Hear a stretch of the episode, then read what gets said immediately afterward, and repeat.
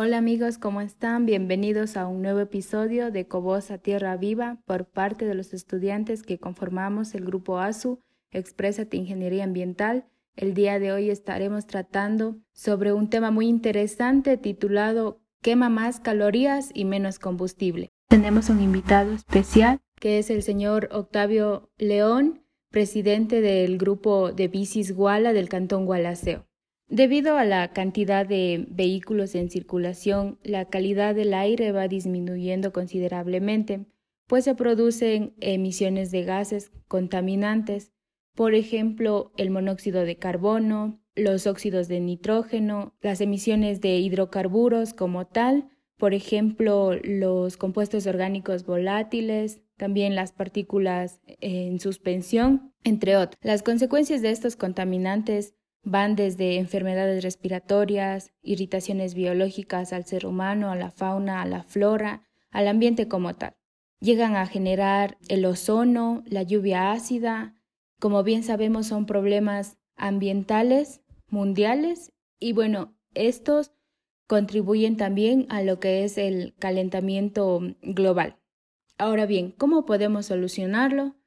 El día de hoy te presentamos una alternativa y una solución realmente efectiva que, como el título lo indica, quema más calorías y menos combustible en relación al ciclismo. Bueno, eh, Octavio, es un gusto tenerlo en este episodio. Quisiera que eh, por favor se presente ante nuestra audiencia y adelante, por favor. Eh, muy buenas tardes. Gracias, Nube, por la oportunidad de poder dar a conocer puntos de vista desde el lado deportivo, contrarrestando de esta forma algo de contaminación del medio ambiente. Mi nombre es Octavio León, soy de acá de Gualaceo, una persona más que se sumó reconciliada con la naturaleza, eh, tomado conciencia a raíz del deporte, que es un paso para llegar a lo otro, a respetar el medio ambiente, respetar la naturaleza. Qué chévere, Octavio. Muchas gracias. Te cuéntenos acerca de, de este grupo, a raíz de qué se generó y cuándo inicia. Eh, bueno, nosotros venimos practicando aproximadamente ya unos cinco años bicicleta de montaña, pero a raíz de la pandemia y posterior a los meses que fueron duros de confinamiento, alrededor de tres meses, todo el mundo empezó a, tomar conciencia acerca del medio ambiente. Y el encierro, en cierta manera, contribuyó a que todo el mundo quiera salir a hacer alguna actividad deportiva, caminar, a coger una bicicleta, eh, a jugar, bueno, de alguna forma contrarrestar ese encierro. Y efectivamente así nace Biciguala. Eh, habían grupos dispersos de amigos, amigas, familias que practicaban ciclismo pero esto hizo que todos conjuntamente nos uniéramos y formáramos el grupo de Biciguala. Sí, eh, que es a partir de marzo, abril, mm, entre junio empezamos ya con el grupo y se iban sumando cada vez más, más personas, grupo que empezó con, con 10, nos unimos con otro grupo de 15, eh, posteriormente venían familias, venían galladas, venían amigos, y este rato constituimos un gran grupo que se llama Biciguala y que usualmente estamos saliendo entre semana, eh, a veces, pero los fines de semana sí, hacer rutas que son lugares increíbles acá por Gualaceo o cantones, cantones que están colindando con nosotros. Qué interesante y, y qué fascinante también eh, integrarse en este grupo. Entonces, en sí el ciclismo que, que practican es un ciclismo de montaña netamente. ¿Cuáles serían las rutas más significativas que ha vivido o que ha tenido el gusto de conocer? Cuéntenos o deleítenos acerca de esas aventuras que ha tenido. Eh, sí, bueno, eh, realmente lo que no se conoce cuando uno se transporta en carro, lo hace cuando maneja una bicicleta de montaña o cuando hace trail. Son, son deportes eh, que un poco van eh, de la mano por lo que es netamente contacto con la naturaleza. Igual yo practico también trail de montaña. En ciclismo, o sea, puede ser usted ruta, que a veces del, del grupo que tenemos también practica ese deporte. Pero ese básicamente es por vías asfaltadas, porque las condiciones de la bicicleta así lo exigen. Sin embargo, lo nuestro es eh, justamente lo que usted dijo, es ciclismo de montaña. Entonces, nosotros los lugares por donde vamos y por lo que así también requiere la bicicleta es por senderos, chaquiñanes o caminos de segundo orden, caminos carrozables de segundo orden. Entonces tenemos unas rutas hermosas, por ejemplo, a cada una de ellas les vamos bautizando. Hay una que le llamamos la Ruta del Sol. y efectivamente vamos por Chordelej, eh, vamos por Delexol, Saranzol, pasamos por Gañansol, entonces es el motivo porque le llamamos la Ruta del Sol. Hay otra, también una ruta increíble que siempre lo hacemos, la Ruta de las Guitarras. Esa, en cambio, vamos a Chordelej con dirección a la, a la Unión de Six. Con dirección a Sixen, en el puente de la Unión hacemos una derecha y de ahí empezamos a subir con dirección a San Bartolo. Es igual una ruta increíble. Ahí denominó Sixi, es un atractivo turístico, la ruta de las guitarras. Entonces nosotros como pasamos por esos lados, también le denominamos MTV, eh, la ruta de, de las guitarras. Eh, vamos también, otra que hacemos es a la Virgen, vino al oriente y llegamos a coronar prácticamente es la frontera entre las provincias de Morona, Santiago y Azuay. Y así una infinidad de rutas. Vamos también a Uchucay en esa misma dirección, donde fue la central hidroeléctrica antigua de Gualaceo, eh, más o menos unos 200, 300 metros más allá, a mano izquierda, y llegamos a Uchucay, también una ruta increíble.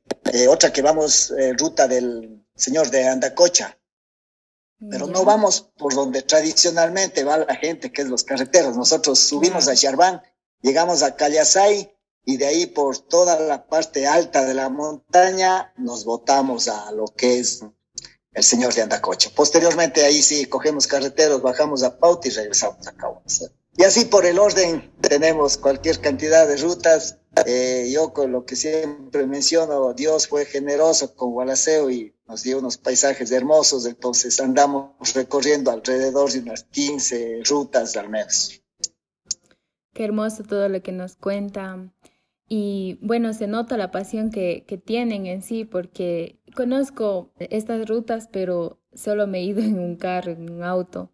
Y sé que tienen pendientes y la verdad es que, bueno, con la práctica yo podría tal vez intentar eh, recorrer estas rutas. Eh, bueno, eh, a raíz de esto y de todo lo que nos ha contado, me nace un interrogante. Quisiera saber desde su percepción cómo este deporte contribuye al ambiente. Bueno, nuestra cultura todavía, claro que este ratos, en cierta forma, a la gente le hizo que tome conciencia y muchos empezaron, por ejemplo, a dejar carro y a tomar las bicicletas para irse a oficinas o irse a lugares de trabajo, principalmente la gente joven.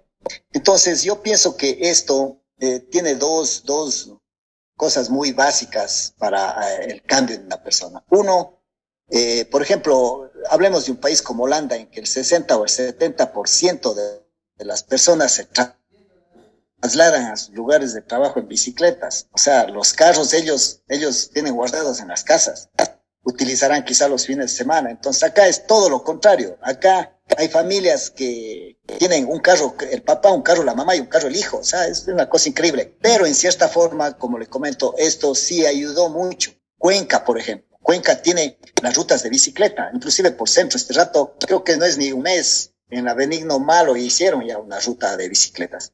Y así por el orden, Gualaceo, claro que está quedado en eso. Eh, siempre estamos por redes sociales un poco medio eh, mandando comentarios de que acá también ya debería empezar a concientizarse y vía que se abra, posteriormente debe ser una vía que contenga también una ciclovía. Eh, no es otra vía al lado de, de, de, una de carros, es simplemente usted necesita quizás un metro o metro, un metro, un metro y medio, y por ahí circulan las bicicletas. Otra de las cosas importantes, esto con el fin de evitar sacar carros y usted sabe la contaminación, el, quemar combustible. Eh, lo otro también, cuando uno sale y está en contacto con la naturaleza, eso le va cambiando la percepción de la persona. Entonces empieza a tomar conciencia con el medio ambiente, empieza a actuar de otra forma, empieza a respetar y a querer la naturaleza y el medio ambiente, cosa que anteriormente no se hacía, o sea, definitivamente el hombre es el depredador por naturaleza, pero esta vez sí está logrando esos cambios. Quizás es una de las cosas. Esperemos que esto dure. O sea, es una de las cosas que que de la pandemia algo bueno salió.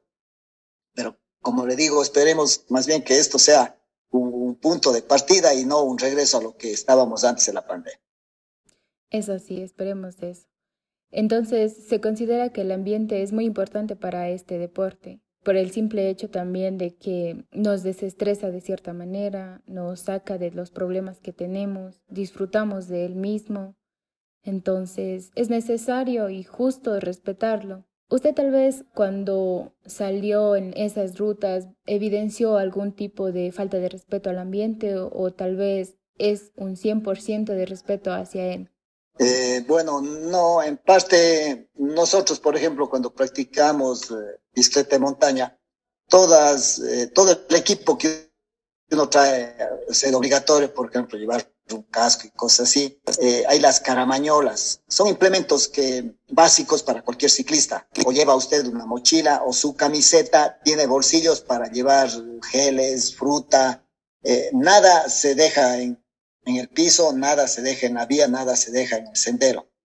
Entonces, en cierta forma, sí se contribuye. Más bien, lo que se ha encontrado, pero cosas que no son de ahora, sino de mucho tiempo atrás, se ve lastimosamente eh, deforestado, bosques primarios nativos deforestado, incendios forestales, que esos ya quizás son temas ya un poco de, ligas mayores que les corresponde a las instituciones tomar cartas en el asunto.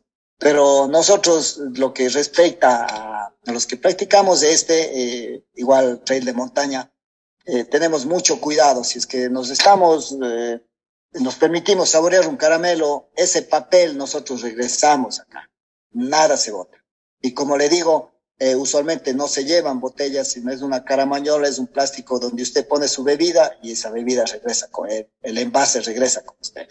Es la forma en que normalmente se practica este tipo de deportes. Qué increíble. Octavio, muchísimas gracias por su apertura y quisiera que nos dé algún mensaje final para los jóvenes que estamos ahí metidos en la computadora, en el celular, en la televisión. Quisiera que nos, nos dé algún incentivo, un mensaje final acerca de, de realizar este deporte. Claro que sí. Eh, bueno, invitarle de hecho, Nube, a usted y a todos los jóvenes, chicos, chicas, niños, personas adultas, por lo que nuestro grupo es así, es muy diverso, eh, habemos de todo. Entonces, invitales, vengan, súmese, lo nuestro no tiene costo, es gratuito todas estas actividades y sientan como un eslabón al cambio de mentalidad de una persona. Eh, dejar el sedentarismo, realmente esto, inclusive lo nuestro, los fines de semana no son competencias. Nosotros vamos esperando, vamos dándonos ánimo y con una cordial invitación. Vengan, súmense. Eh, nosotros como, como seres humanos tenemos que reconciliarnos en cierta forma con la naturaleza que le hemos tratado mal, ¿sí? Y esto, como digo, es un paso a empezar a querer y a respetar. O sea, el rato que usted sale en bicicleta, el rato que usted admira estos paisajes que tenemos, el rato que usted sale a correr, sale a hacer trail de montaña, se enloda, se cae, ese momento uno empieza a cambiar el chip, empieza a gustarle el medio ambiente y la naturaleza. Entonces, una vez más, es una cordial invitación a todo el mundo. Es cuestión de que nos contacten. Por ahí en redes sociales van a encontrar nuestros grupos. El 4 de julio estamos haciendo una carrera de trail. Permítame, esto no es MTV, no es bicicleta de montaña, pero es eh, trail de montaña es otro deporte hermoso, cualquiera de estos, cualquier actividad deportiva, como usted lo dijo, eh, es un desestresante, es en cierta forma un ahorro, por lo que en vez de ir donde un psicólogo, un psiquiatra, usted practique estos deportes y quizás eso ya no es necesario, por lo que hasta las horas de sueño se le incrementan. Entonces, ese es mi mensaje para toda la gente, todo el que escuche este podcast que está haciendo usted. Y muchísimas gracias. Quiero verle en las próximas salidas también, Nube, intégrese a nuestros grupos y va a ver lo que es, lo que es esto. Sí, listo. Muchísimas gracias, Octavio.